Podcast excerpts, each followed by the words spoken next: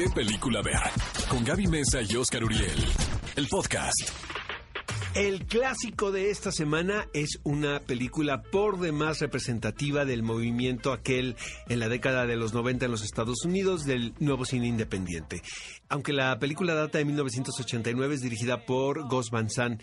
Fue de sus primeras películas fascinante. Yo recuerdo cuando vi esta película en el cine, la verdad me impresionó muchísimo porque justo era como en el momento de descubrir, ¿sabes?, a los autores. Ok. ¿No? Como cuando estás viendo un cine distinto al que comúnmente veías con tu familia. ¿Y tú ibas por voluntad propia a ver Con amigos. Ah. Exacto, no, por supuesto, con voluntad ¿Con propia. ¿Malas o buenas influencias? Malas, Malas, pues como. ¿verdad? Y esta película va de un grupo de ladrones y de drogadictos liderados por Matt Dillon.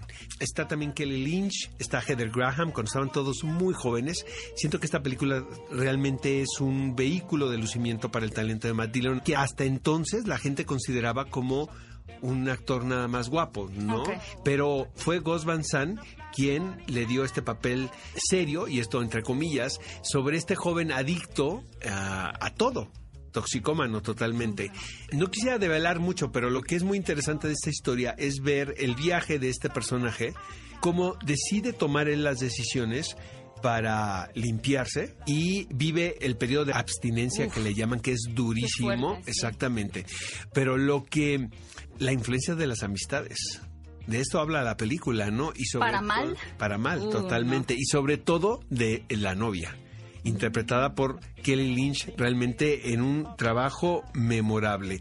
Fue una película que se le ofreció, cuenta la leyenda urbana, a, Patti Smith también para que participara en esta, en esta cinta. Se lleva a cabo todo en la década de los 70, pero como era una película independiente, realmente es como muy administrada la recreación de la época. Sí, porque aparte no había pasado tanto tiempo. Es No. difícil hacer una diferenciación de época cuando estás tan la gente, cerca de la esa gente, época. pues tiene las referencias inmediatas. Claro. Entonces, de verdad, dense el chance de ver esta película, de lo mejor que verán de ese momento dentro de la industria cinematográfica de Estados Unidos, cuando nacieron, pues, grandes directores, ¿no? Que hasta la fecha siguen trabajando por ahí. Ustedes la pueden ver, cinéfilos, este clásico, clásico de la semana de Gus Van Sant en Cinépolis Click. Ve a Cinépolis y utiliza el hashtag ¿Qué película ver? Escúchanos en vivo todos los sábados a las 10 la mañana en Exa FM 104.9.